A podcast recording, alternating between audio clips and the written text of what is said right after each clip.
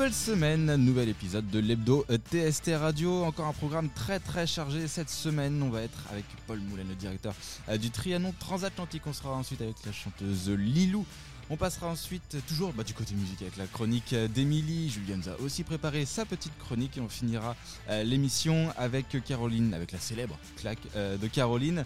Euh, voilà, un programme encore très très chargé, on va pas perdre de temps. On commence maintenant, l'hebdo TST c'est cool et ça commence tout de suite.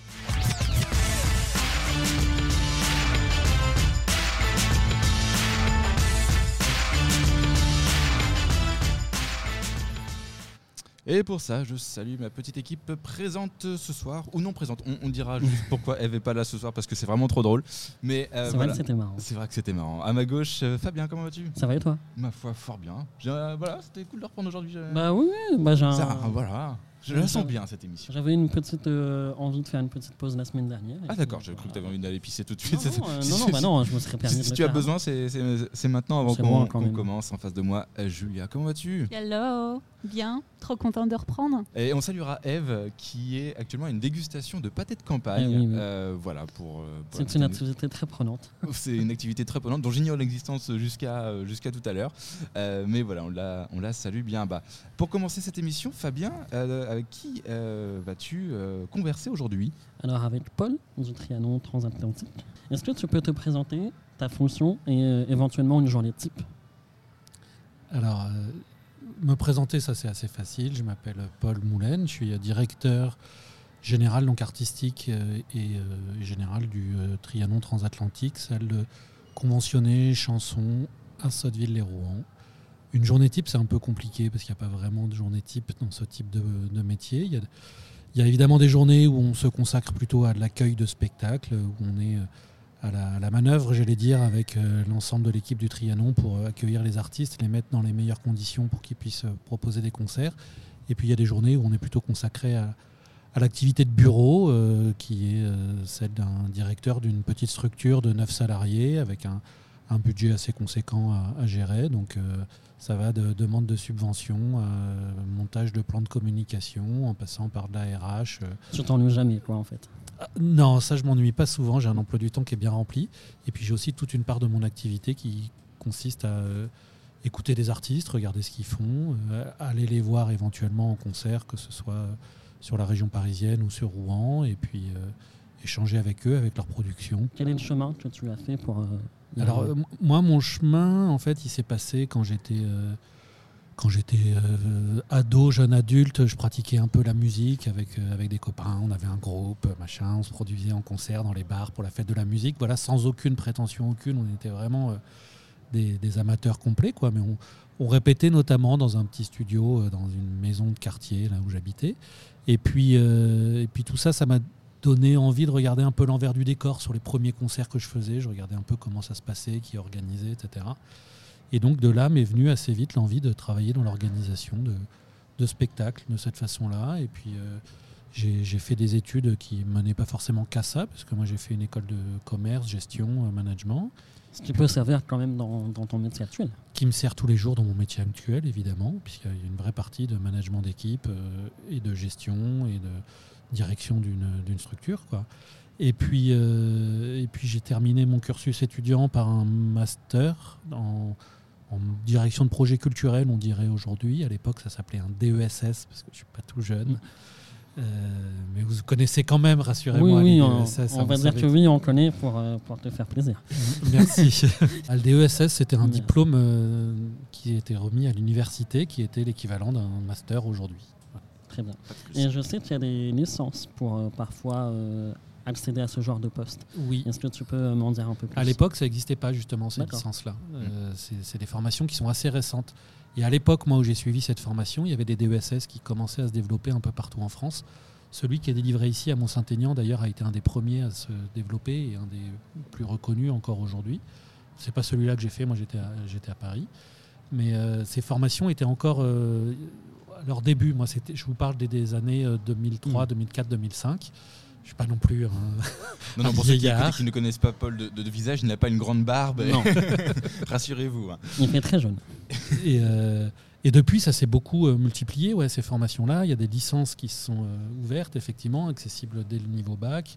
Et c'est très bien parce que ça fait que le, le secteur de la culture, lui aussi, s'est professionnalisé. Euh, à à l'époque, euh, la génération avant la mienne étaient des gens qui s'étaient formés uniquement sur le terrain, qui venaient d'autres univers, souvent euh, de l'anima- de l'animation, des éducateurs, des, souvent ces métiers-là qui venaient euh, vers l'artistique. Assez transversal finalement. euh. Et, et aujourd'hui, on a euh, dans toutes les structures des gens qui ont été vraiment formés dès le départ sur ces métiers-là. Et, et voilà, ça, ça- ça fait perdre un peu de, de la spontanéité peut-être de ceux qui s'engageaient dans ces métiers, mais en même temps, c'est plus professionnalisé. Quoi. Alors, je vais rentrer directement euh, dans le vif du sujet avant d'attaquer un petit peu euh, l'actualité de Trianon, etc. J'avais une question qui me tenait à- cœur, entre guillemets, dans le sens où euh, qu'est-ce qu'on peut penser des artistes qui se smatisent? Je ne sais pas si tu entends le terme que je veux employer, mais euh, qui veulent plaire au smack et qui, du coup, se, se transforment eux-mêmes artistiquement pour se façonner et euh, rentrer plus facilement dans les smacks. On va juste rappeler les SMAC en- entre temps, c'est euh, salle de musique actuelle. Oui. Euh, alors je sais, je sais plus si c'est actuel ou il y a conventionné derrière. Euh, non, non, c'est Salle de musique actuelle. Salle de musique Salle actuelle. musique actuelle, effectivement, c'est un label qui est remis par l'État. Euh, le 106 à Rouen est labellisé SMAC. Il y en a une à- au Havre, le Tetris. Il y en a une à Évreux. Il y en a une à Caen. Enfin, voilà. En, en gros, il y en a euh, entre une et deux par département. C'est un peu ça l'objectif euh, du ministère pour que les musiques actuelles se diffusent dans des bonnes conditions, avec euh, tout un cahier des charges autour. hein. D'ailleurs, les SMAC, c'est pas que de la diffusion, c'est Mm. aussi des studios de répétition, c'est aussi de l'accompagnement, c'est aussi euh, voilà, plein, plein de missions complémentaires euh, derrière. Et est-ce que les artistes euh, se smackisent, comme tu le dis C'est une question intéressante, effectivement. On, on sent que les, les artistes, en tout cas, cherchent à aller vers un son de plus en plus actuel, si c'est ça un peu que tu entends derrière.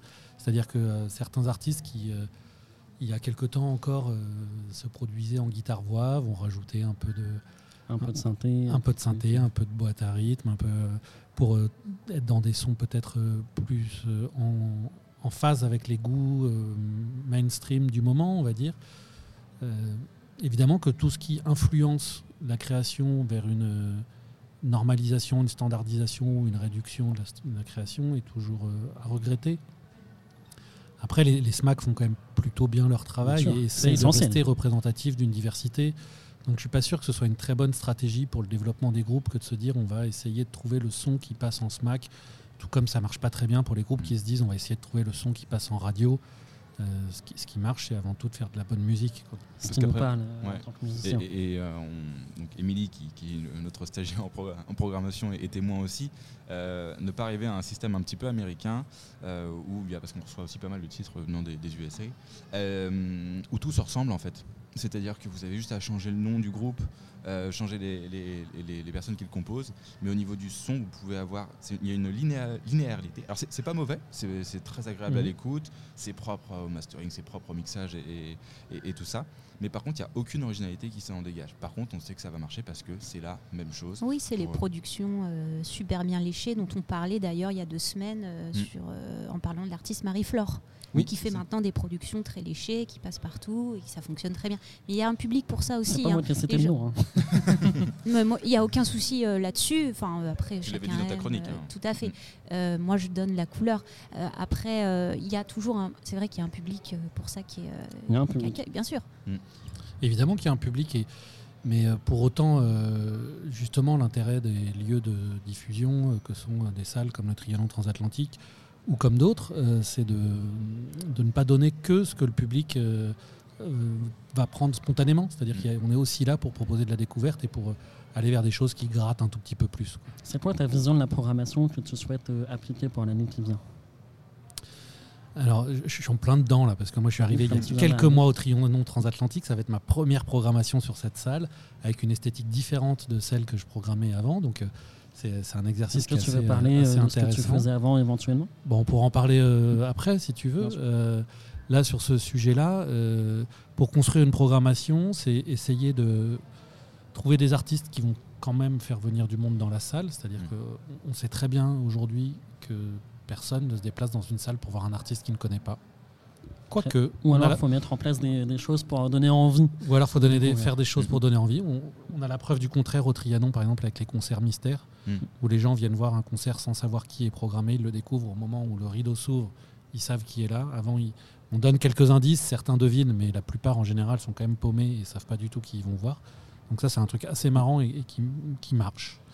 Mais non, globalement, pour faire une programmation, il faut essayer de trouver un équilibre entre des, des, artistes qui effectivement vont être un peu moteurs et vont générer un vrai intérêt du public, et puis des artistes un peu plus en découverte, un peu moins évidents, et essayer de faire cohabiter ça pour qu'un public puisse assez naturellement s'intéresser à plusieurs de ces propositions avec un équilibre aussi entre différentes esthétiques, parce que le Trianon transatlantique, c'est de la chanson, mais aujourd'hui, la chanson euh, française, francophone, musicalement, c'est hyper ouvert. C'est-à-dire ça peut aller du rock à la pop, à l'électro, euh, ça peut être très vague. Ça, ça, ça va de l'électro-pop euh, au, rap, en passant par la chanson piano-voix et le, et le hard rock ou le metal. Quoi. Donc, on, peut évidemment essayer de trouver des équilibres là-dedans, trouver des équilibres financiers aussi, parce que malgré tout, on, est quand même là pour euh, tenir un budget et, respecter nos engagements à ce niveau-là.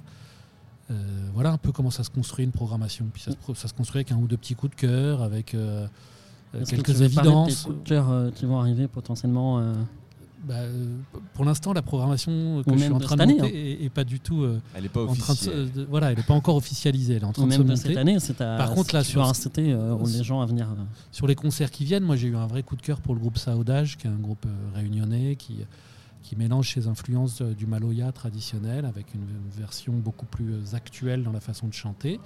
et qui a un travail notamment sur les harmonies de voix qui est vraiment incroyable et que j'invite vraiment à venir découvrir sur scène parce que ça va être très très beau. Et puis euh, pour enfoncer un peu le, clou sur cette soirée-là, j'ai rajouté moi à la programmation qui était déjà faite l'artiste Loya, qui est un artiste rouennais euh, que vous connaissez probablement, euh, qui lui a, aussi cette inspiration des musiques traditionnelles et, du maloya réunionnais, mais qui pour le coup lui s'en empare avec sa musique électro à lui et, crée ces sons-là. Donc on, va avoir une vraie soirée réunionnaise du coup, quoi, avec Loya, Saudage. Et ça, c'est un de mes coups de cœur de, de la saison en cours.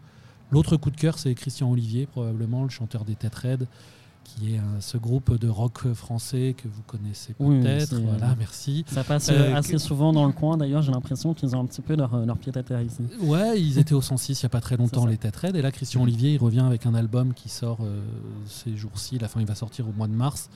Euh, avec ses compos à lui, un projet un peu plus personnel, mais qui reste évidemment dans la veine musicale de ce qu'il faisait avec les Red. Et euh, ça, pour moi, c'est un, vrai plaisir parce que les Red, c'est aussi ce que j'écoutais quand j'avais 20 ans et que je faisais le tour des festivals. Du coup, c'est une fierté d'avoir ce genre de groupe euh, que toi-même, tu vas produire du coup dans ah bah, Ouais, ça, c'est toujours des, petits plaisirs personnels. Quand tu retrouves sur scène des artistes qui t'ont vraiment fait kiffer quand tu étais jeune les accueillir et leur dire allez vas-y à ton tour quoi euh, c'est euh, est-ce que tu as d'autres exemples qui t'ont marqué euh, dont tu es très fier d'avoir programmé? Que ce soit au Trianon ou dans tes salles bah, moi dans, les temps passés j'ai pris un énorme plaisir à programmer Raga Sonic par exemple le groupe raga, hip-hop euh, qui avait marché très très fort dans les années 90 et moi j'avais vraiment ça dans mon, dans mon Walkman. Excusez-moi. Est-ce que tu peux préciser ce que c'est pour les plus jeunes auditeurs C'était un peu comme un, j'allais dire un baladeur MP3, mais même ça, nos jeunes auditeurs ne voient pas ce que c'est. Tu as déjà gagné une génération, tu vois. voilà, on, on, en perd encore quelques-uns. Non, bah, c'était euh, un appareil portable dans lequel on écoutait des cassettes. Voilà. Euh. Alors les cassettes, les enfants. Sur lesquelles il y avait de la musique enregistrée et c'était auto-reverse le mien même. J'avais même pas besoin de changer le sens de la cassette. Oh c'était la, la modernité de la C'était l'iPhone XS 10 euh, du, de l'époque. c'est un peu ça. Non, mais du, coup, ouais, ça c'est moi un groupe que j'ai vraiment écouté en boucle quand j'avais quand j'avais entre 14 et 18 ans et donc ça de les accueillir puis en plus ça a été une soirée un peu épique. c'est un super souvenir quoi dans d'autres registres, il y, a, eu d'autres choses. Quand euh, Warren Haynes, qui est un guitariste américain de Southern Rock, quand il a remonté sa tournée avec Govet Mule, qui est son groupe avec lequel il tourne beaucoup, euh, lui était venu en solo à Traverse, il a décidé de faire qu'une seule date en France, c'était à la Traverse. Et là, on s'est dit, euh, c'est cool, quoi, parce que c'est en plus le genre d'artiste qui, sur une programmation comme celle de la Traverse, remplissait en en 15 jours, on avait vendu toutes les places. Quoi. Et mm. ça, euh, c'est des super souvenirs. Quelles sont les difficultés aujourd'hui pour une salle comme le Trianon, euh, que ce soit euh, budgétaire, que ce soit programmation, etc., pour se renouveler, pour être rentable, entre guillemets, comment ça fonctionne? Alors, on est dans une époque qui est assez compliquée. Mm. Autant il y a quelques années, l'argent public était un peu plus généreux et on l'obtenait plus facilement. Aujourd'hui, obtenir des subventions, c'est pas simple.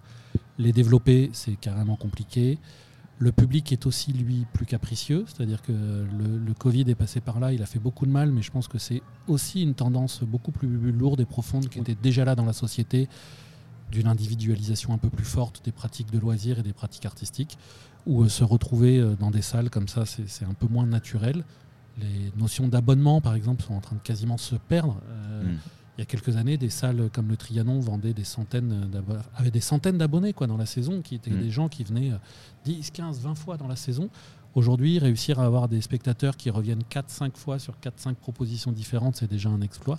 Donc un, un public beaucoup plus euh, volatile, beaucoup plus capricieux, euh, un environnement économique qui, euh, comme dans tous les secteurs euh, actuels, est super fragilisé par le Covid, par la crise énergétique, qui nous Par, l'anxiété aussi des gens qui ne veulent plus sortir parmi tant d'autres gens. Bah Ouais, c'est ça. Le, le- le Covid a, accéléré ça et c'est vrai que les gens sont un peu craintifs, préfèrent rester chez eux, entre amis. Enfin, il y a vraiment euh, quelque chose qui s'est un peu refermé dans la société, euh, qui a été vraiment accéléré par le Covid, mais qui était quand même déjà là. Oui, Euh, bien sûr, c'était là, mais on ça- observait un ça peu. Mais là, un- mais un là, il y a eu un coup d'accélérateur et c'est vrai que c'est euh, c'est compliqué quoi aujourd'hui dans une salle de sa- savoir quel public on va pouvoir euh, toucher régulièrement sur une salle comme le Trianon transatlantique par exemple qui a ouvert véritablement sur ce projet-là au début des années 1990 sur un projet chanson musique du monde en gros à l'époque qui a eu un public très fidèle qui euh, s'est qui s'est vite retrouvé qui est venu régulièrement qui a fait les grandes heures de cette salle au début des années 2000 à l'époque où la chanson la nouvelle scène française était en plein développement avec euh, Camille Delerme, Biolay, euh, la grande Sophie, enfin voilà tout- Mm. tous ces noms-là. Donc le, le Trianon a, marché très fort à ce moment-là, mais le public qui était jeune au début des années 90, un peu alternatif et qui venait au Trianon, qui s'est un peu assagi au début des années 2000 et qui continue à venir au Trianon. Je vous laisse calculer à peu près quel âge il a aujourd'hui, donc forcément ils sont de moins en moins nombreux à venir. Et maintenant, Tu insinues quoi maintenant Covid entre les canicules et le. Covid, c'est compliqué. hein. Euh, Mais le, euh, du coup, il y a un vrai enjeu de renouvellement, sauf qu'on est sur des nouveaux publics et des nouvelles générations qui ont des comportements et des, Des des façons pratiques de, euh, complètement différentes. ouais. Voilà. Et comment tu peux redonner envie à ces personnes-là de venir au Trianon, par exemple?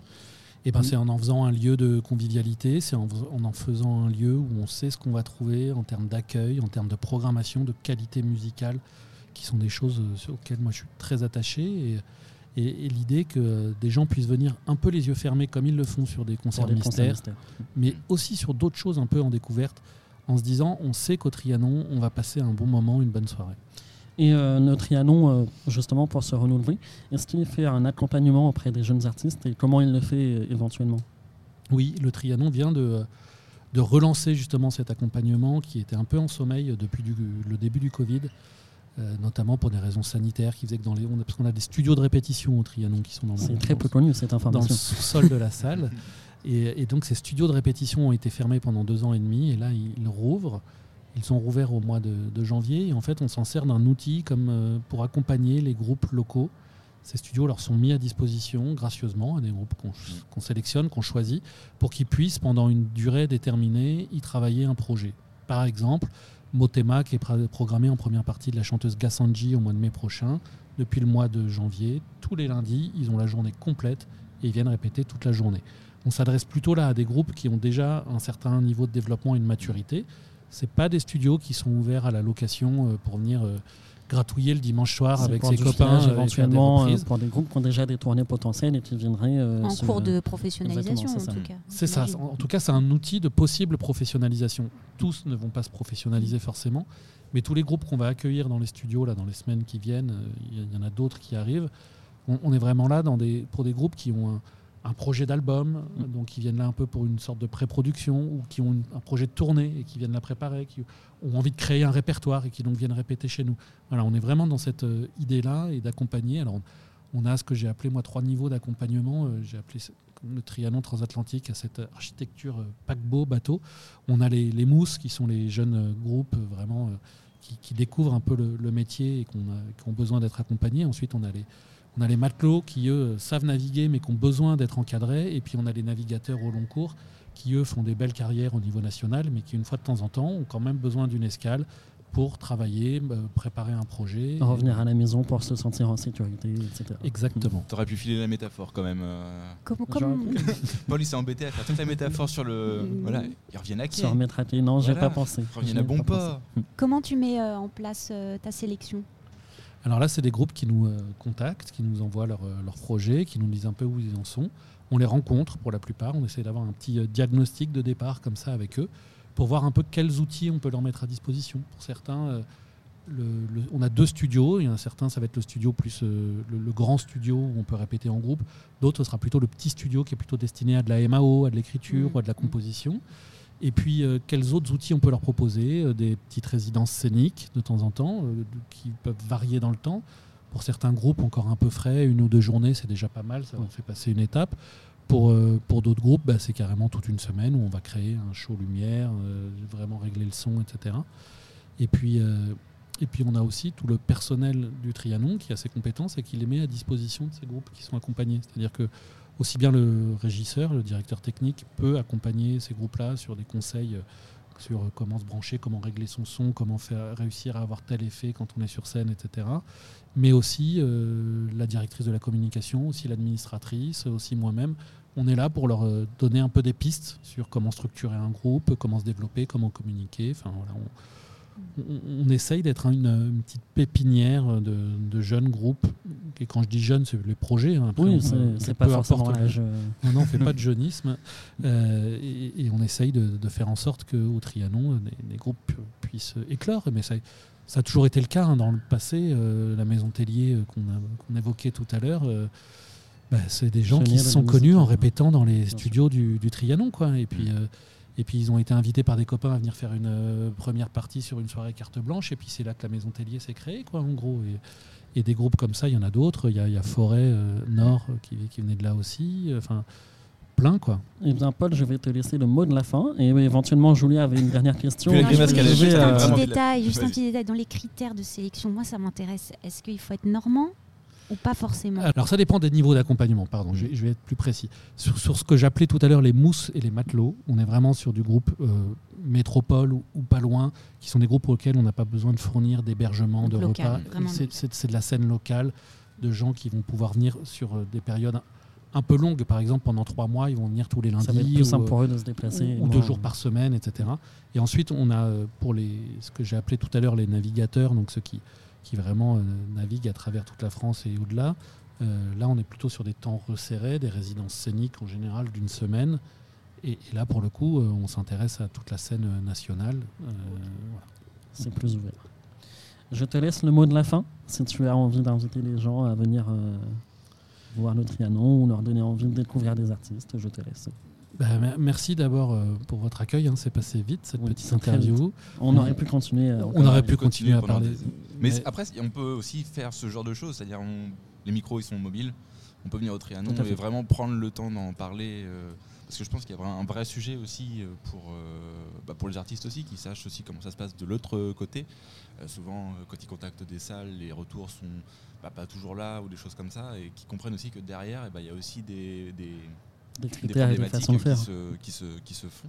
Et, et puis même, voilà, voir aussi le fonctionnement d'une salle en interne, comprendre aussi les problèmes, comme tu l'évoquais, euh, euh, voilà, le- ta, ta venue à, dans, dans les studios euh, correspond, pour, puisque l'hebdo TST Radio est toujours en- enregistré. On a appris aujourd'hui que l'Opéra de Rouen allait devoir annuler des dates faute de budget, donc voilà, ça rejoint quand même un- une tendance. Ouais, ce qui est une, ter- une Mm. terrible nouvelle quoi, Ce pour, est- le, pour terrible. milieu, se dire Mm. qu'un un lieu emblématique euh, et, et puissant comme l'opéra euh, est obligé d'annuler des représentations faute de moyens, parce que c'est Mm. vraiment ça la question, hein, c'est que en gros les, les financeurs ne peuvent pas rajouter d'argent et donc ils sont obligés d'annuler des représentations.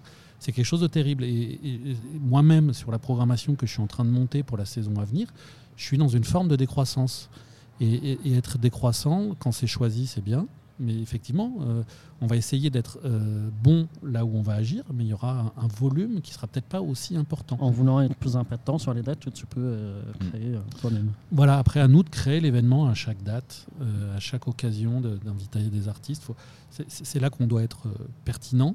Par contre, effectivement, on ne pourra pas euh, continuer à courir derrière des pseudo tête d'affiche ou tête d'affiche qui nous euh, qui, qui coûte de plus en plus cher. Euh, on ne pourra pas multiplier les concerts et avoir 3-4 concerts par semaine, Hmm. sachant que tout augmente sauf nos revenus, quoi, sauf nos Hmm. ressources. Faut augmenter la buvette. Si seulement, si seulement, Fabien, si seulement. Merci en tout cas, Paul, d'avoir pris du temps pour, euh, pour venir nous, nous parler de, de tout ça. Euh, je veux aussi remercier le Trianon parce que beaucoup de TST Radio, vous nous suivez et vous nous avez repartagé quand on avait fait la playlist des artistes rouennais euh, pendant le confinement.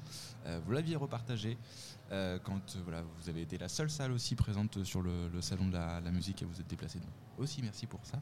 Et puis, bah voilà, espérons que, que, voilà, que vous reveniez. Et ben longue vie à TST Radio et puis voilà, Et vous êtes les bienvenus pour le tri, pour venir au Trianon un de ces jours. euh, Avec plaisir. accueillir un artiste et puis j'espère que, que vos auditeurs seront nombreux aussi à avoir la curiosité de venir pousser la porte. La prise d'otage est faite. C'est bah noté. oui, vrai. Et, et on a les mêmes problématiques de faire découvrir, nous, de la musique euh, pas forcément connue euh, à plein de gens. Et c'est vrai qu'on se retrouve là-dedans. Et encore, parce que la date tombe bien, on a intégré Vaslo, qui était en résidence la semaine dernière, euh, à la programmation, euh, voilà, qui était en résidence au Trianon euh, la, semaine, la semaine dernière. Ouais, il était en résidence toute la semaine et il a fait un concert euh, génial vendredi dernier, tout en, en poésie, en envolée musicale. Enfin voilà, on a Mm. vraiment passé un très très beau moment avec lui. Merci, Paul. Merci à vous.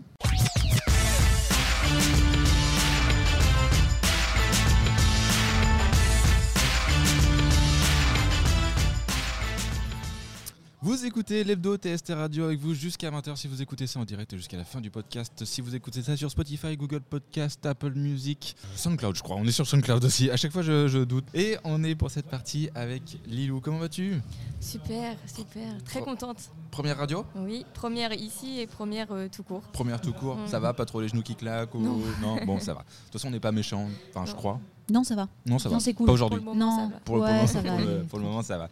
Euh, justement, donc, comme je disais, tu es euh, chanteuse Lilou euh, sur Rouen, c'est ça? Oui, exactement. Depuis quand tu chantes? Alors je chante depuis que je suis petite, mais je chante dans des meilleures conditions euh, depuis 2016. J'ai pris des cours de chant pendant un an dans une école de chant. Ok. Et après, j'ai passé des auditions pour intégrer un collectif, donc depuis 2017 jusqu'à maintenant. Comment tu envisages la suite? Très bonne question, je n'en ai aucune idée. Jusqu'à maintenant, le chant c'était vraiment euh, une passion, même pendant très longtemps ça a été un petit peu mon, mon petit jardin secret. Au fur et à mesure du temps, on m'a poussé, Mhm. Euh, donc j'en suis là maintenant. Mais qu'est-ce que je veux en faire plus tard? Je n'en sais strictement rien pour le moment. Ça prend des proportions beaucoup plus différentes que les mois et les années précédentes. Mais euh, pour le moment, c'est que du bonheur et, et on verra. Je me laisse aller plus qu'autre chose et euh, je me dis les opportunités qui viennent à moi, je les saisis et on verra. euh. Et t'écris du coup, tu, tu composes pas du tout, tu Non. chantes, tu Oui. fais des covers? Oui, j'interprète, euh, je ne compose pas, pas en- encore, j'espère un jour, peut-être, Mm. je- le arriverai. Oui, je me le souhaite à moi aussi, merci. Mais euh, non, pour le moment, j'interprète euh, beaucoup. Et euh, il y a des personnes de, de mon collectif qui m'ont écrit des chansons aussi, que j'interprète également. Et euh, T'es vraiment voilà, en tant qu'interprète, mais voilà, il n'y a pas que des covers comme, euh, comme tu disais, euh, Julien, il y a aussi Non. voilà, des- une partie aussi composée, euh, composée juste pour toi. Oui. Euh, comment tu décrirais ta musique?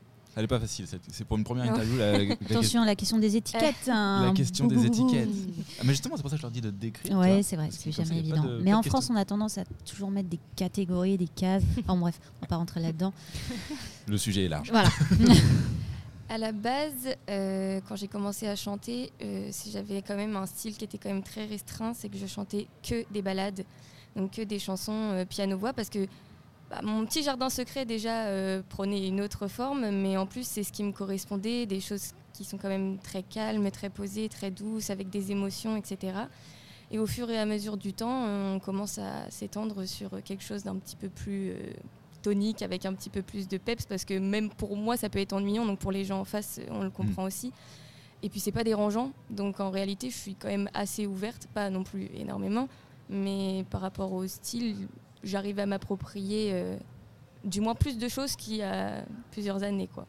Après, tu es aussi dans une phase d'apprentissage Oui. aussi. Tu vas peut-être aussi euh, ouvrir ta, ta tessiture au niveau, de la, au niveau de la voix aussi, qui vont peut-être te permettre d'aller voir des, des chants que tu n'as peut-être pas encore Ah, explorés. forcément, forcément, toujours, toujours. Bah, là, en ce moment, par exemple, je travaille sur une chanson de Beyoncé, euh, il y a 4 ans de ça. euh, C'était ça pas aurait- possible. Parce que là, du coup, possible, tu hein. chantes pas qu'en français, visiblement. Non, Tu- et puis même beaucoup plus en anglais. beaucoup plus en anglais. Oui. Pourtant, j'écoute beaucoup de chansons euh, françaises, euh, surtout de l'actualité, mais que j'interpréterai pas. Mais la, la plupart de- des chansons que j'interprète, c'est des, des chansons anglaises. Ouais, ouais. Tu te sens plus à l'aise avec ce. Bah pas forcément. C'est un peu bizarre parce que euh, les chansons françaises, elles sont plus simples pour accrocher les gens en réalité puisqu'ils peuvent comprendre ce qu'on raconte, les émotions, tout ça. Mais les chansons anglaises, euh, je sais pas, il y a une, certaine, j'arrive à m'approprier euh, moi-même en tout cas dedans. Mais je suis très ouverte aux, aux deux langues, il n'y a pas de, de problème. C'est juste que quand c'est mes choix personnels par rapport à des interprétations, faire des covers, etc., ça part forcément sur de l'anglais dans un premier temps. Mais le français, ça me dérange pas, au contraire. Même le retour des gens, généralement, c'est on préfère cette chanson-là, et à chaque fois, c'est du français aussi. Hmm. Donc euh, il faut aussi être à l'écoute de, de ce que, de ce que les gens nous disent aussi, parce qu'il n'y a pas que nous non plus. Quoi. Non, mais après, il faut aussi garder son, son volet artistique euh, et voilà ce que tu as envie de transmettre en termes de. Et ce qui t'anime. Et ce qui t'anime aussi, il faut, on, on en discutait justement avec, avec euh, Paul de la Travers. De la, Du Trianon. du Trianon, tu, pardon, tu y es transatlantique, pas traverse. Une salle, à- une salle à côté. Euh, voilà, il faut aussi garder son, son, son espace et ce que tu as envie de transmettre, euh, Ah, c'est très important même. transmettre aux, aux autres. Si tu dois composer, ce sera plutôt en anglais, français? Français. Français? Bah, J'interprète des chansons en anglais, mais être bilingue, c'est pas encore pour moi. Peut-être plus l'espagnol même que l'anglais, mais en tout cas, ce serait en français. J'ai déjà essayé, hein, mais c'est quand même très compliqué. Il faut du temps, il faut de l'apprentissage, il faut comprendre comment faire, comment. Mais Un jour, euh, un jour peut-être. Et puis je pense qu'Emilie ne- n'ira pas contre euh, ce que je vais, ce que je vais dire, mais l'anglais bien Frenchy, euh, ça passe difficilement quand même. Euh, alors, Émilie est en charge de la programmation euh, jusqu'en Mm. mars. Euh, Mais quand on écoute un titre euh, d'un artiste français qui chante en mal en anglais, alors enfin qui chante bien, mais mm, avec, Avec un, anglais, anglais. euh, digne du pays de Co. Et C'est bah, c'est un un, peu tendu. C'est un peu, un peu tendu, un peu tendu quand même. On te souhaite de ne pas voir ça. Oui, merci. Au niveau des influences, qu'est-ce que qu'est-ce que t'écoutes Qu'est-ce qui hum, qu'est-ce qui t'influence? Dans l'actualité ou pas Dans du tout euh, Dans tes dans- influences dans- musicales Dans tes influences musicales. Des Rihanna, Ok. Adele, Mhm. Bah, vraiment les chansons euh, tristes, anglaises, c'est ce que je vous ai dit tout à l'heure. Rihanna, Adele, euh, Bruno Mars. Très pop, finalement. Ouais, très pop. Euh, non. Très actuel, donc Ouais, des artistes très actuels. euh, Des projets d'albums, de support physique à venir ou? Un single, Ok. un single où j'ai pas encore la date de sortie, donc euh, je pourrais pas vous dire, mais dans les 2-3 mois qui, qui vont arriver là, euh, qui sera disponible sur toutes les plateformes. Et, euh, T'as un nom à nous donner, des petites choses. À t'as le je- sais pas, c'est toi qui Ça, décides, Tu, c'est as- ton tu as le droit projet. d'appeler ton agent avant de, avant de répondre. Produit euh, par qui Enregistré où euh, Alors je l'ai enregistré du coup euh, au studio dans lequel euh, je fais partie pour mon collectif. Qui est champ pour champ Oui, Voilà. Oui, oui, collectif Chant pour Chant. Euh, et c'était quoi les autres questions? Euh, Est-ce qu'il y, qu'il y avait une production derrière Ou est-ce que tu autoproduis? Est-ce que tu es soutenu? Est-ce que tu... Alors c'est mon, mon prof, du coup David Dautieux, qui m'accompagne au piano et qui s'occupe de tout le mix de- du titre. Et le titre en lui-même, donc c'est mon titre, mais qui a été composé par euh, Ella Vincent, Mhm. euh, qui fait aussi partie de- du Du collectif. collectif. Euh, et voilà. Qui était à ta place il y a Oui. un an? Bien tapé, oui. Oui, oui, Ouais. oui. Oui, c'est ça. Génial. Oh là là. Le C'est cool. Le temps, le temps Du passe coup, elle peut se dire dans un an. Voilà, Dans un an, il y aura une chanson que tu auras écrite Bah, pour quelqu'un. Et ainsi de suite. Pendant des- 15 Peut-être. ans, ça va, ça, va durer, euh, ça va durer comme ça. En tout cas, on te souhaite le meilleur. Euh, Est-ce que tu as des réseaux sociaux, des sites internet où on peut euh, renvoyer les gens? Partout, Lilou Deval, L2E, L-O-U-D-E-V-A-l. Ok, Faudra- c'est faudra très qu'on clair. trouve la, la qu'on musique de intervienne. Motus. Oui. Alors Motus, pour ceux qui nous écoutent. Enfin, pour les chômeurs qui nous écoutaient. Oh la vache Ça passait à 10h30, C'est donc vrai. en général, euh, c'était euh, l'heure où, où les chômeurs se, bah, cherchent du boulot, surtout. Mm, oui. Voilà. 10h30, oui, c'est un bon horaire. C'est un bon horaire pour chercher du boulot et pour regarder Motus, avec Thierry Beccaro, si vous en souvenez. Merci en tout cas d'être euh, venu nous vous. présenter. On retrouvera tous les liens que tu nous as cités euh, dans le podcast. Et puis bah, bonne, bonne chance pour la sortie du, du single. Merci, merci beaucoup.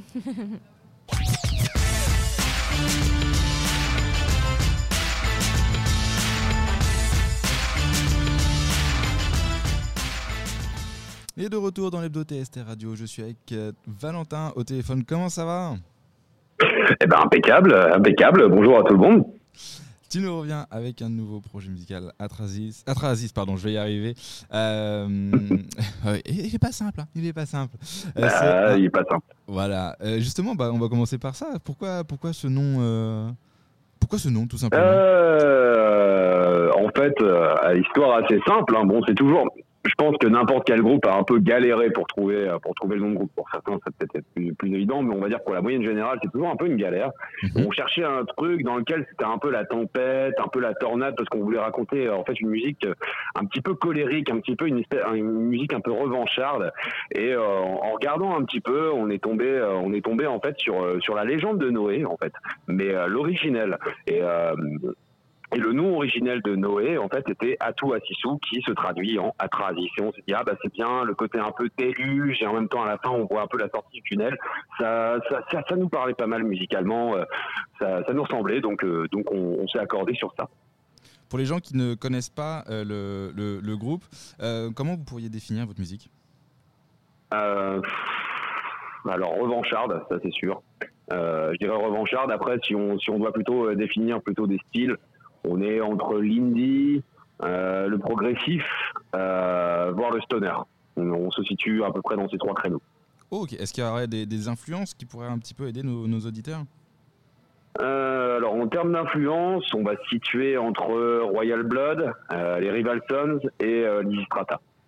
Ok, oui, ça donne, ça donne déjà des, premières, des premières indications assez fortes sur, sur, sur, le, sur le style de musique que, que vous faites. Au niveau actu, euh, qu'est-ce qui se passe actuellement pour, euh, pour Atrasis? Eh ben, euh, eh ben là, on a pris un peu de temps parce qu'on a le projet. En fait, est jeune. Hein, il a, il a moins de deux ans ce projet-là. Mhm. on l'a commencé en septembre 2021. D'accord. Sortie de Covid. Euh, sortie de Covid. Voilà, on a on a préparé ça un petit peu en amont, mais euh, quelques mois en amont, ça a été très très vite. Euh, et on a on a officialisé ça euh, pendant le festival des Têtes Penchées à côté de Caen en septembre 2021. On a beaucoup tourné. En fait, on a sorti un EP, on a énormément tourné avec. On a fait plus d'une quarantaine, quasiment une cinquantaine de dates en un an et demi. Euh, donc c'est pas mal pour un groupe qui venait de nulle part. Et euh, pour nous, c'était même un peu nos premières vraies euh, tournées assez conséquentes. On avait on avait jamais fait ça avant, donc c'était c'était quand même quelque chose de vraiment cool, qui était assez énergivore. Et il fallait quand même composer, créer des créer des choses derrière de l'actu. Donc là, on s'est un peu posé et on a quand même réussi à trouver le temps parce qu'on en avait vraiment envie d'écrire un second EP. Donc là, il est il est en cours de mastering et il va bientôt sortir. Voilà. Donc on a enregistré, on a, un, un clip qui est en cours, euh, un des morceaux de l'EP et euh, un EP là qui est en cours de mastering, euh, qui va partir au pressage bientôt. Donc, donc voilà. Est-ce qu'on a un nom, une date de sortie pour ce, pour ce deuxième EP alors, a priori, la date de sortie de l'EP va sortir le 20 avril, voilà, avec une tournée promotionnelle derrière, évidemment, et il va s'appeler Youssoudra. En fait, c'est un EP éponyme parce que euh, c'est aussi une des appellations, en fait, dans la légende de Noé, parce qu'elle a été euh, utilisée dans euh, plusieurs époques, plusieurs registres, et Youssoudra est aussi, en fait, un, est aussi une, une, des appellations de ce qu'on pourrait connaître comme, comme Noé. Voilà. Donc c'est un EP éponyme sans vraiment l'être en fait. On a trouvé ça, on a trouvé ça assez cool. Vous avez poussé la métaphore jusqu'au bout euh, et c'est plutôt euh, plutôt bien joué. Est-ce que vous avez des réseaux sociaux sur lesquels on peut vous trouver? Facebook, ça on connaît. Insta? Ouais, Facebook. Alors Instagram, euh, il n'y a pas longtemps, on s'est fait pirater. Ah, décidément, vous avez un peu la hein, quand même. Ouais, ouais, ouais. Il y a eu un peu une, une, grosse épidémie de piratage de comptes qui fait qu'on s'est fait tout supprimer. Pas le Facebook, hein, mais en tout cas l'Instagram. Et là, on en a euh, rouvert un récemment, histoire d'en rouvrir un. Donc, il y a un Instagram qui est ouvert avec une publication. On l'a ouvert récemment. Euh, mais il y a un Instagram qui s'appelle This is Atrasis. Voilà, This is Atrasis on peut retrouver assez facilement. Et on est aussi sur, euh, sur YouTube, sur lequel on a sorti des live sessions, on a sorti un clip, euh, des mini-clips, et euh, du coup bientôt le prochain clip qui sortira, a priori, pareil, on a une date validée pour le 20 mars 2023. ok, vous allez passer sur Rouen du coup aussi pour défendre cet album? Ça pardon euh, eh ben, eh ben, a priori, oui. A priori, oui. On va passer sur Rouen. C'est en cours de, c'est en cours de confirmation. Donc, euh, je vais pas encore, euh, je vais pas encore dire où et, quand exactement. Euh, mais on a une, on a une option sur Rouen qui est en train de, qui est en train de se valider. donc, oui, on va, on va passer sur Rouen. On y est passé il y a pas très très longtemps. On a été aux trois pièces. Où on a joué avec un super groupe qui s'appelait Redson Atacama. D'ailleurs, vraiment une super rencontre. Et, et Jordan qui, est, qui, qui gère la programmation du trois pièces, qui est vraiment un, un chic type qui se qui se bat vraiment fort pour la pour la culture mm. rouennaise. Donc je sais pas s'il entend, mais force à lui parce qu'il a pas un sacré boulot quand même, Jordan. Hein. Jordan de Brain Crushing pour ceux qui connaissent, qui sont habitués de la scène rouennaise. Exactement, exactement. On était passé aussi aux explorateurs où c'est Easy qui gère ça et pareil, c'était vachement cool. On avait passé un, un très bon moment et, euh, merci au Delirium Café d'ailleurs euh, qui euh, qui nous a hébergés avec qui on avait passé une soirée folle. à chaque fois maintenant on y passe, on va voir les copains, on se fait de bons copains à Rouen. C'est une chouette ville que vous avez. Ben merci, c'est gentil, ça, nous touche, ça nous touche directement, ça, ça fait du bien. merci en tout cas Valentin d'avoir pris du temps pour répondre à, nos questions. On rappelle le groupe Atra Aziz avec l'EP qui sortira le 20 avril prochain. Merci. Merci à toi, bonne soirée à tout le monde.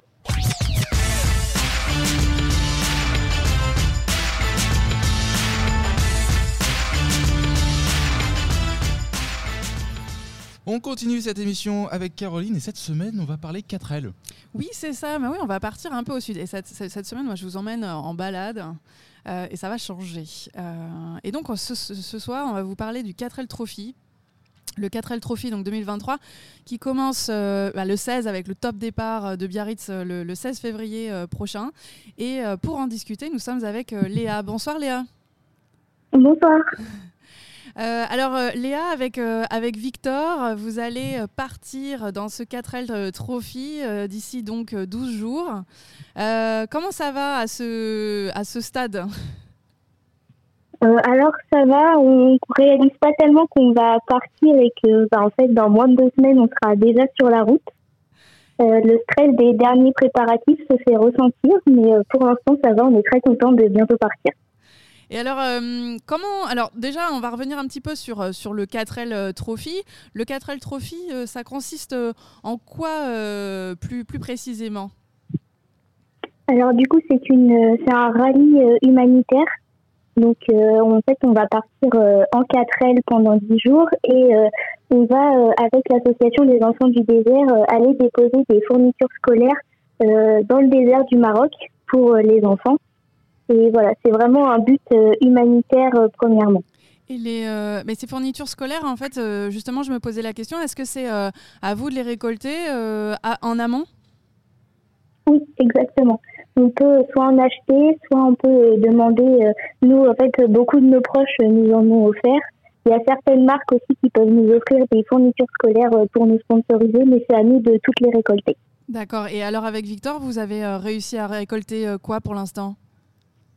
Alors les enfants du désert, ils nous demandent de rapporter deux sacs, de, deux cartables en fait pour les enfants remplis de fournitures donc des cahiers, des trousses et des trousses avec euh, tous les stylos euh, nécessaires et euh, deux sacs remplis de vêtements de sport. Donc on a tout et on a même un troisième sac de sport qui est prévu. Bah, bravo. donc effectivement, ce, ce, parcours, alors il est, il est réservé aux 18-28 ans? Oui. C'est ça, voilà, il est réservé donc à la jeunesse. et vous allez faire six étapes dans le, au Maroc. C'est ça. C'est ça. Euh, est-ce que vous avez euh, plus de euh, précision sur le, sur le parcours que vous allez faire? Alors du coup, c'est un parcours de 6000 km. Donc comme vous l'avez dit, le top départ, il va se faire à Biarritz. Et on va descendre jusque dans le sud de l'Espagne, à côté de Gibraltar, pour prendre le ferry.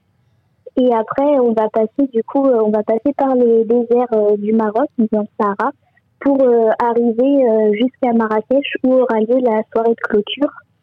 Et euh, tous les soirs, du coup, on sera euh, en bivouac euh, tous ensemble, sauf un soir qu'on va passer en autonomie dans le désert. Oui, c'est ça, les derniers 48 heures. Hein. C'est ça. Ouais. Et, et, a priori, donc vous allez passer par Merzouga, c'est ce que j'ai, c'est ce que j'ai pu lire. Oui.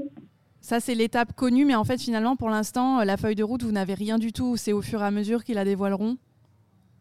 C'est ça. En fait, on sait déjà par quelle, quelle ville entre guillemets, quel village on va traverser. Mais en fait, euh, tous les tous les matins, on aura euh, ce qu'ils appellent un roadbook. Et euh, en fait, on s'aidera du roadbook pour s'orienter et retourner au, bivouac le soir. On s'orientera avec bah, le roadbook et la boussole. Super. Et alors, comment ça vous est venu avec Victor, cette idée de participer au 4L Trophy? Alors, c'est assez particulier parce qu'en fait, on était en vacances Et pour rigoler, on en parlait et on s'est dit bah pourquoi pas le faire. Et en fait, on s'est renseigné chacun de notre côté. Et un jour, on a appris qu'il y avait une 4L à vendre pas très loin de chez nous. On est allé la voir, on l'a acheté et l'aventure a commencé. D'accord, aussi simplement que ça. c'est ça. c'est super. C'est un, quand même c'est un sacré défi, hein, un sacré challenge à votre âge. Euh, oui, euh, oui, oui, en effet, euh, passer 10 jours dans le désert, du coup, à dormir en tente, etc., c'est un défi, mais bah, voilà, ça, ça, nous fait plaisir. On aime bien l'aventure, donc on va essayer. c'est super. Ça va, vos familles sont pas trop angoissées? Euh, si, si. je, je, sais par exemple que voilà, ma, ma mère m'a déjà prévu qu'elle ne dormirait pas pendant 10 jours, mais euh, ils sont très contents pour nous et euh, c'est vrai que eux, ils auraient aussi aimé le faire quand ils étaient jeunes, donc ils, ont ils sont contents que nous, on puisse le faire. Ah bah j'imagine. Eh ben, eh ben bravo déjà parce que moi je pense que vous avez déjà bien bien euh, progressé. et puis en plus ce que j'ai vu c'est que vous avez beaucoup beaucoup de sponsors quand même qui vous suivent. Oui, en effet, on a 19 sponsors. Ouais, bah. ça, sacré. Euh, bah, vous les avez trouvés comment? Euh, alors du coup, on, s'est déplacé dans les entreprises, on a euh, distribuer des dossiers de sponsoring, on a envoyé beaucoup de mails et en fait, on s'est surtout adressé aux entreprises du coup de, de et ses alentours. Et c'est vraiment des petites entreprises qui nous soutiennent, donc ça fait plaisir. Bah oui, j'imagine. Et alors, euh, au total, pour, euh, pour des jeunes aussi qui pourraient être euh, intéressés, il faut prévoir un, budget de, de, combien environ? Alors, nous, on avait prévu un budget de 10 300 euros en comptant la voiture, l'inscription au rallye, l'aménagement, toute la mécanique qu'il y a à faire, les péages, l'essence. D'accord. Et vous êtes dans vos frais, a priori, c'est ça? Oui, alors, niveau sponsor, on est déjà à 6 000 euros. Euh, on a la cagnotte en ligne aussi sur laquelle on a de l'argent. Et après, en fait, euh, vu que l'achat de la 4L, euh, on va voir pour la garder par la suite, on l'a déduit du, budget total. Du coup, oui, on, est dans nos frais. D'accord, d'accord. Bah, faudra, faudra peut-être nous donner le lien de, de la cagnotte hein, pour qu'on puisse le partager aussi avec le podcast. Voilà, pour motiver aussi, pour que vous ayez peut-être quelques euros supplémentaires. Et eh ben, encore, euh, encore bravo à tous les deux. On, vous suivra. Euh, et puis voilà, faudra, faudra nous donner tous vos résultats aussi. Pas de souci, on vous transmettra tout ça à notre retour. Super. Et eh ben, merci beaucoup, Léa. merci à vous.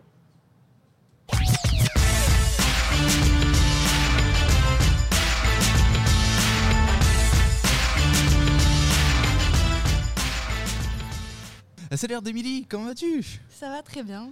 De quoi tu vas nous parler cette semaine D'un groupe qui s'appelle Fontaines DC. Ça change de Massive Attack. Ça change, oui. C'est beaucoup plus récent. Alors, je vais vous faire euh, découvrir ce soir, euh, pour ceux qui ne connaissent pas déjà, un groupe un peu plus moderne que dans mes chroniques euh, précédentes. Je vais vous présenter donc un groupe de post-punk indépendant irlandais qui s'appelle Fontaines DC.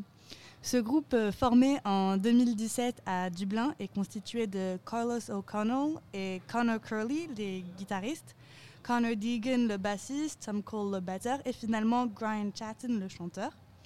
Ce groupe se publie donc sur le label euh, Partisan Records, qui est un label indépendant fondé aux États-Unis, mais qui est aussi à Londres. Et pour situer un petit peu le contexte historique, beaucoup considèrent ce groupe aujourd'hui comme euh, héritier du mouvement post-punk punk, new wave et grunge. Euh, et en fait, euh, ce que les grands groupes connus de l'époque, comme The Cure, Joy Division et même Nirvana, euh, prônaient entre le milieu des années 70 jusqu'au cœur des années 90, bah, concrètement, Fontaines DC le traduisent aujourd'hui de la même manière, mais avec une touche de modernité et un sentiment de nostalgie incontestable.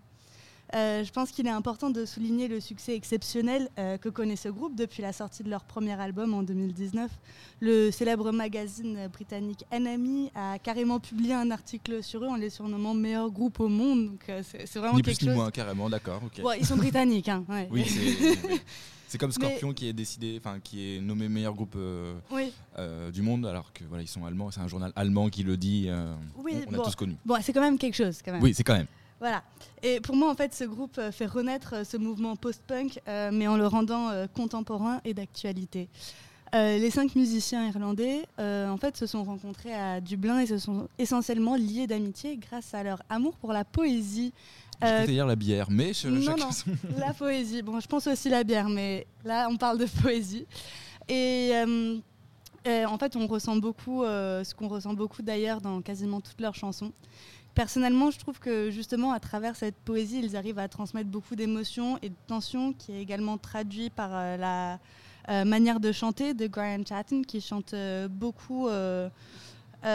qui change beaucoup en fait sa manière de changer, autant dans les différents morceaux que à l'intérieur même d'un seul morceau, et qui se distingue euh, aussi euh, d'un charisme particulier. Pour illustrer ce que je vous raconte relativement à l'aspect poétique et émotionnel de leur chanson, je vais vous euh, passer un extrait d'un morceau qui s'intitule I Love You. Et comme on peut s'en douter avec le titre, il s'agit d'une déclaration d'amour qui, pour moi, en fait, me fait surtout voyager entre Dublin, une ville que j'idéalise, et Paris, la ville où j'ai grandi.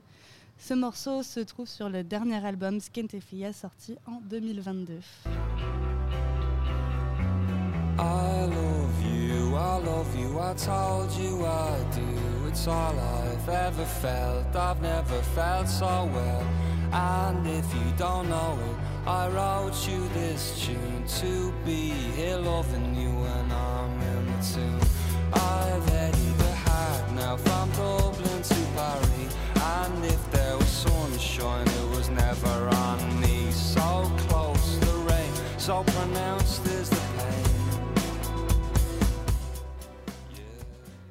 Pour le deuxième morceau que j'aimerais vous faire découvrir, euh, on se retrouve donc sur le premier album qui s'appelle Dogrel. Euh, pour la petite anecdote, à ce stade-là, je ne les avais pas encore vus en live et je les ai découverts euh, au moment de la sortie de leur deuxième album. Donc j'ai découvert les deux premiers albums en même temps. Et euh, puis un jour, au hasard, j'allume la télé et je tombe sur une diffusion Arte euh, d'un concert de Fontaines DC. Donc en plus, c'était période confinement, donc euh, on était vraiment confinés chez nous. Et je me souviens d'avoir en fait passé toute la soirée à danser avec mes parents. et bon, ça a créé un mouvement vachement marrant. C'était une soirée à l'improviste qui a laissé de très bons souvenirs. Et un morceau que je retiens de cette soirée, c'est le deuxième morceau du premier album euh, Doggerel, du coup, qui est sorti en 2019. Celui-ci s'appelle Cha Cha Cha et je l'aime beaucoup parce qu'il a ce côté euh, dansant qui me plaît beaucoup.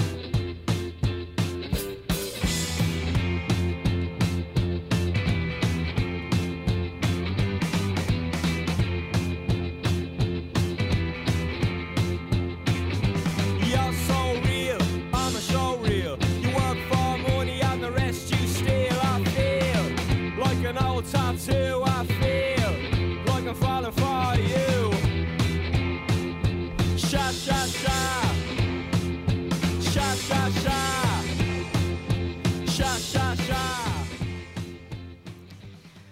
Euh, maintenant que j'ai bien euh, préparé le terrain, on va dire, je vais vous faire écouter un, court extrait d'un de leurs morceaux relativement connus sur leur euh, dernier album qui pour moi fait référence à l'expérience que j'ai vécue quand je les ai vus en vrai, du coup, au festival Rock en scène cet été en août. Euh, au moment où ils ont joué ce morceau, j'ai été en fait frappée par une espèce de transe entre le public, leur jeu de scène, le coucher de soleil au-dessus de ma tête, les arbres autour de moi. En fait, ça a créé une atmosphère qui était juste parfaite. Ça m'a vraiment marqué. Et ce que j'adore avec ce morceau, c'est essentiellement l'instrumentation qui me fait vraiment planer, mais à chaque fois que je l'écoute. Je vous laisse l'écouter. Il s'appelle euh, Roman Holiday. Il se trouve sur le dernier album Skentefia.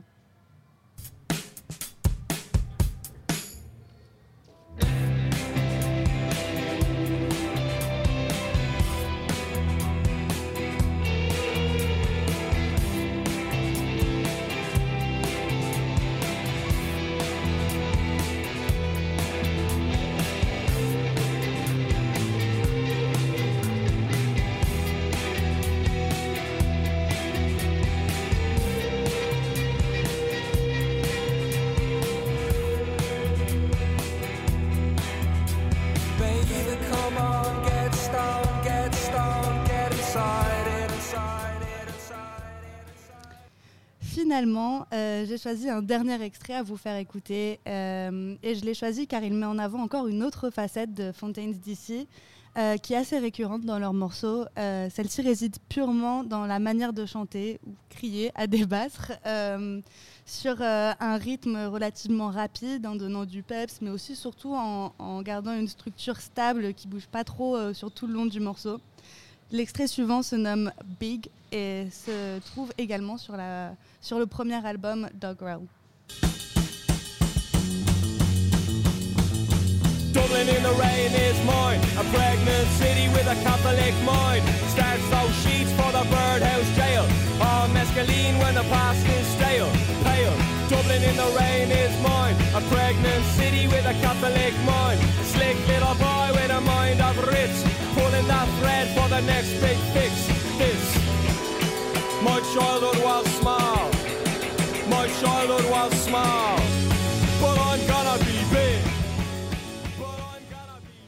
Ce qui me plaît euh, à moi, surtout euh, dans ce morceau, c'est la basse. Comme euh, je vous en ai déjà parlé dans mes chroniques précé- précédentes, j'adore la basse.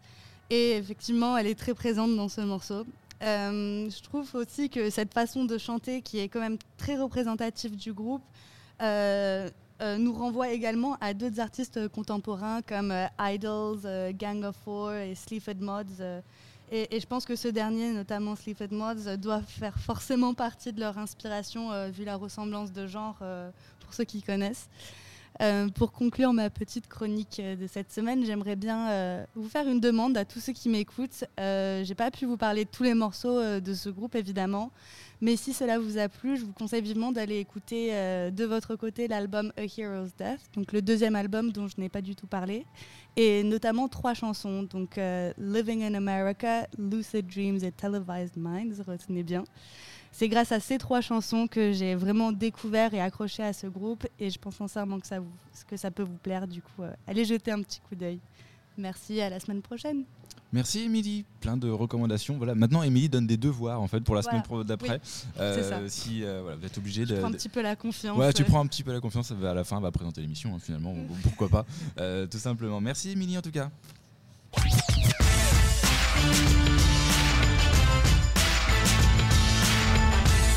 Une fois n'est pas coutume, ce n'est pas Caroline qui termine l'émission, c'est Julia. Pour une fois Bah oui On termine en beauté Comme ça, tout, tout le monde peut le mal le prendre parce que tout le monde a un jour fini l'émission. Euh, oui, bah, on va mal le prendre, c'est gentil, merci. Non, non, je déconne, je déconne. Euh, J'avais envie de faire un petit flash actu qui concerne les artistes émergents de la scène normande. En tout cas, les artistes qui nous écoutent. Allez, c'est parti, on démarre par l'ouverture aux candidatures de la troisième édition du tremplin de musique actuelle du VNB Fest. A un succès fou, ce, truc. Je ne sais pas si vous suivez un peu, mais c'est incroyable. Euh, L'édition euh, 2022 a eu un fort succès du côté de Château-Gontier-sur-Mayenne, donc dans le 53. Euh, C'est le groupe For the Hackers, nos chouchous diepois qui ont remporté le tremplin et ouvert le festival du VNB à la fin août 2022. J'invite, mais que dis-je, j'appelle nos artistes normands majeurs, amateurs ou non, euh, musiciens, musiciennes, chanteurs, chanteuses, amateurs, amatrices, en solo, en duo ou en groupe, à se renseigner sur le site du VNB Fest pour présenter leur candidature. Vous avez un bon mois devant vous pour tenter votre chance, mais soyez vigilants car l'appel à candidature prend fin le mercredi 1er mars à 18h. Je passe maintenant à un deuxième appel à candidature, toujours dans la filière musique actuelle qui s'ouvre ce mardi 7 février jusqu'au 7 mars, mais cette fois-ci à midi. C'est celui du dispositif d'accompagnement Start and Go. Ce sont des dispositifs qui guident les lauréats dans le but de les conseiller, les soutenir financièrement et ou bien leur offrir euh, un accompagnement sur mesure pour démarrer une carrière. Si vous avez besoin d'être orienté dans votre choix de dispositif, renseignez-vous sur le site Start and Go et contactez la structure la plus proche de chez vous. N'hésitez pas à vous faire aider pour que le dispositif que vous choisissez soit cohérent avec votre projet. Le dernier appel à projet dont je voulais vous parler, c'est celui dédié à la création musicale pour soutenir la scène émergente. J'ai nommé le Summer Chance 4e édition.